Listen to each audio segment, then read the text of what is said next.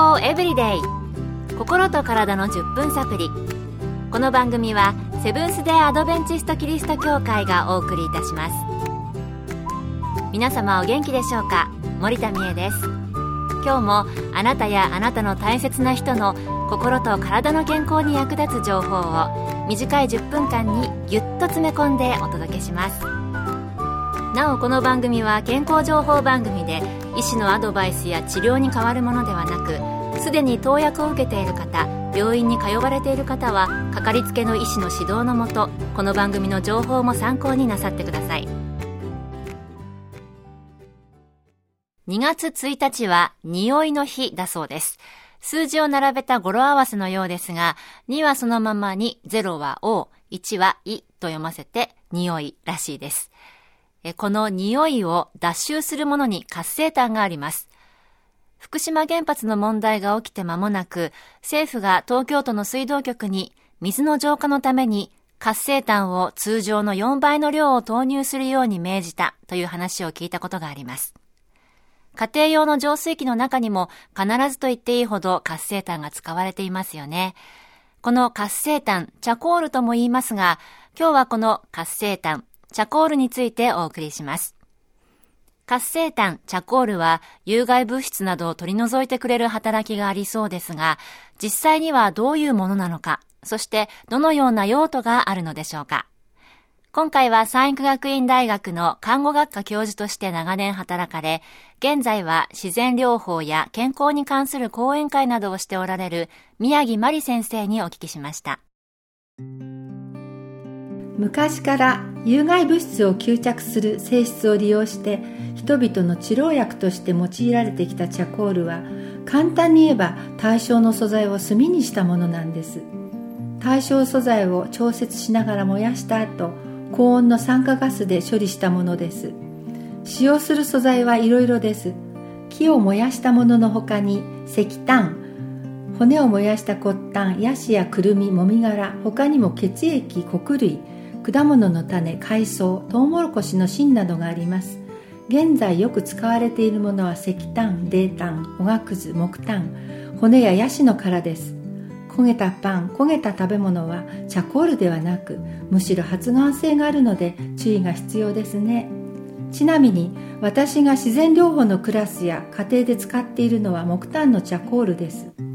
チャコール粒子は多くの割れ目がありさまざまな物質異物老廃物化学物質薬物を吸着し体の体外に排出されます。後で述べるチャコールの効用はこのメカニズムによるものです。活性炭チャコールってただの炭ではなく特別に処理されたものなんですね。それではチャコールの効用にはどのようなものがあるのでしょうか？一般的には毒素を吸着する性質を利用し有毒ガス発生時の防毒マスク土壌河川の浄化浄水器フィルターや冷蔵庫下駄箱の脱臭剤として用いられますが粉状粒状湿布薬アメリカではカプセル錠剤も薬局で売っていました。私が前働いていた沖縄の病院ではハブに噛まれた時のために常備していましたし私自身は粉状粒状湿布薬を常備しています。子供の下痢腹痛母の腰痛捻挫などによく使えました。次に具体的に使用用途と方法を簡単にご説明します。解毒鎮痛作用としては蜂毒虫蛇などに刺されたり噛まれたりした時はチャーコール湿布を使います。これはアマニ粉末チャコール粉末を1対1として水で泥状にしたものをキッチンペーパーやガーゼに塗って患部に当てます。ドロドロしすぎると垂れて真っ黒になりますのでご注意ください。下痢の時はチャコール粉末大さじ1杯を 200cc の水に溶いて飲みます。また子どもの誤薬や薬の過剰摂取の時も同様の量量で結構です。鎮痛消炎剤としてはガスでお腹が張るときは大さじ1杯を 200cc の水に溶いて飲みます。術後捻挫風邪などの喉の痛み咳による胸の痛み肩こり疲労などによる腰痛はチャコール湿布を使用します。また口臭の除去には炭歯磨きを用います。これは市販されていますね。あるいはチャコール水でうがいします。その他血中コレステロールを格好させるとの研究報告もあります本当にいろいろな効用があるんですね。さて、どんなものも副作用などを注意する必要があると思いますが、チャコールを使う時の注意点などを聞いてみました。チャコールは安全で便利なものですが、これからお話しすることを注意してお使いください。チャコールは様々な物質、異物、老廃物、化学物質、薬物を吸着し、体の浄化を助けますが、多量に摂ると便秘になる恐れがあります。またその吸着作用ゆえに必要なお薬やサプリメントの有効成分が体に吸収されるのを阻害する恐れがあります。そこでチャコール服用後2時間以内は薬サプリメントを使用しないでください。また同様に食事もチャコール服用前後2時間は避けてください。早朝食感夜がいいでしょうね。また長時間連続は避けてくださいね。ただ断続的に用いるのなら問題はありません。誤飲誤薬に対しても解毒剤として使用できるものとできないものがあります。例えば洗剤酸クレンザートイレ用洗剤石油製品消毒用アルコールなどです。詳しくは中毒センターなどの医療機関にご相談ください。あくまで家庭でできる自然療法ですので効果には個人差があることをご承知ください。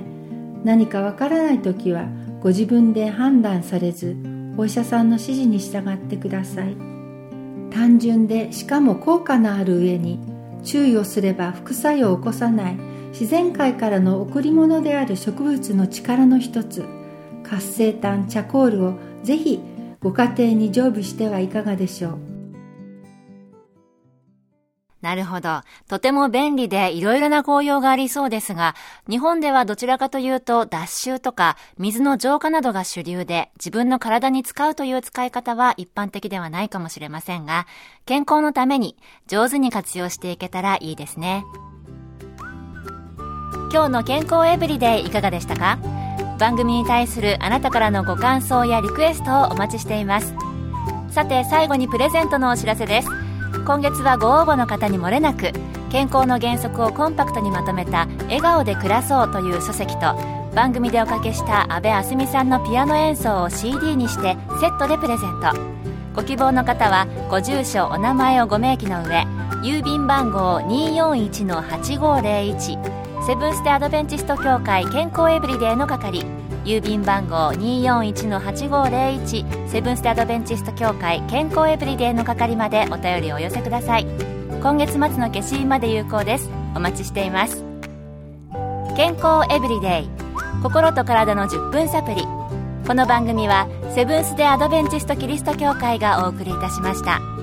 明日もあなたとお会いできることを楽しみにしています。それでは皆さん Have a nice day!